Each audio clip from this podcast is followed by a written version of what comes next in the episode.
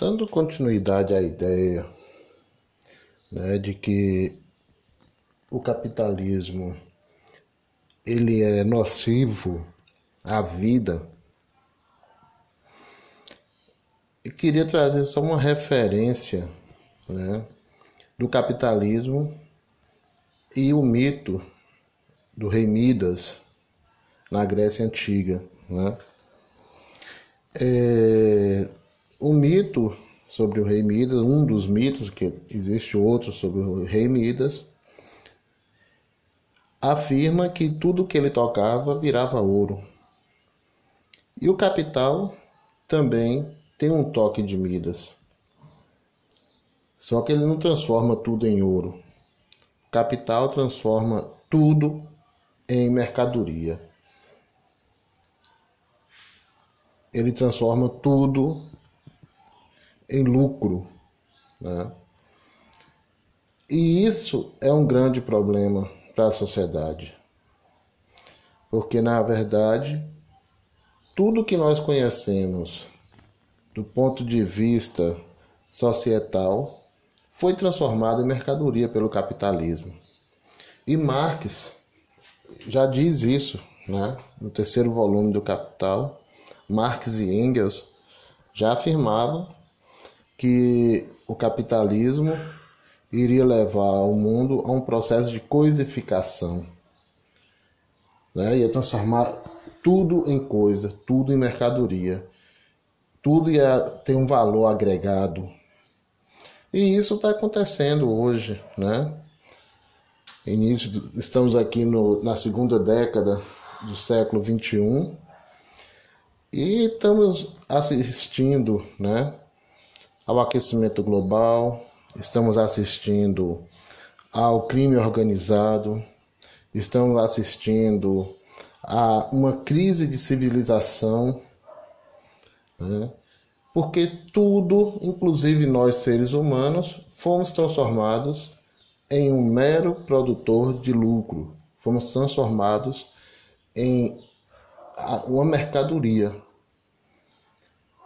que tem um valor de mercado. E esse é o mal do capitalismo. Né? É, ele vai desconstruir, por exemplo, a ideia de cultura popular. Né? A cultura popular foi gradativamente substituída por uma cultura de massa produzida por uma indústria cultural com dois objetivos claros. Primeiro, de extrair lucro das produções culturais, e o segundo, de criar uma cultura capitalista que se transforma em uma ideologia de dominação da classe que vive do trabalho.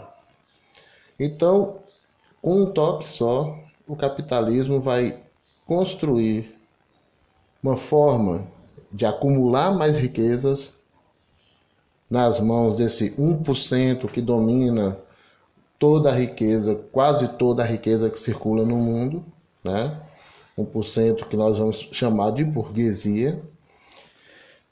E ao mesmo tempo, esse capital vai construir uma mentalidade capitalista, uma ideologia capitalista, um pensamento capitalista.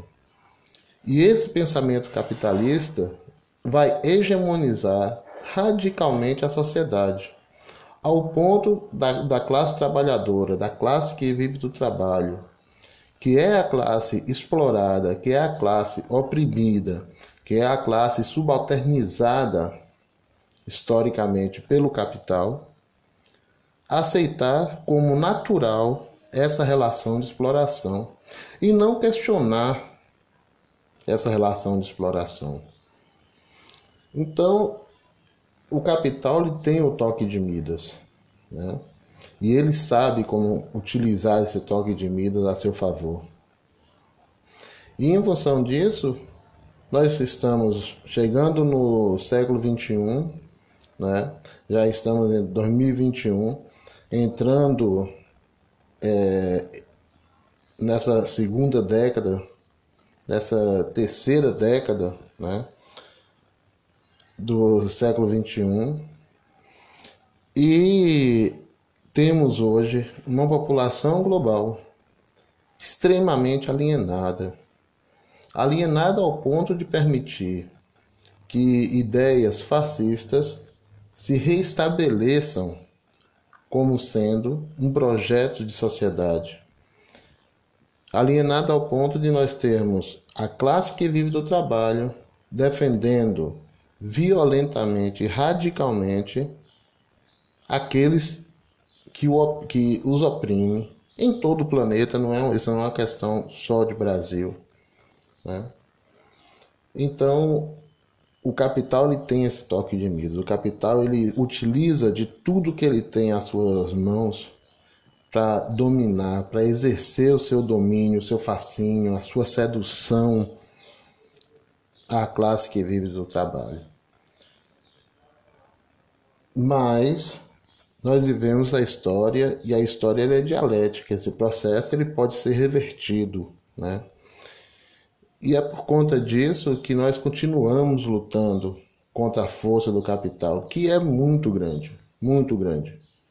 Não pense que é fácil fazer a luta política, não é fácil fazer a luta política. É extremamente complicado. Se fosse fácil, o capitalismo não teria durado esses 400 anos de história, né? quatro séculos de determinação e dominação política, econômica, cultural, ideológica da sociedade. Se fosse fácil, a burguesia, que é só 1% da população mundial, não hegemonizaria né, toda a sociedade como ela faz hoje.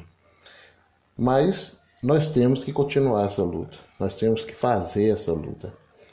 A esperança para a raça humana de ter uma sobrevida a long, em, longo, em longo prazo ou a longo prazo passa pela superação do capitalismo.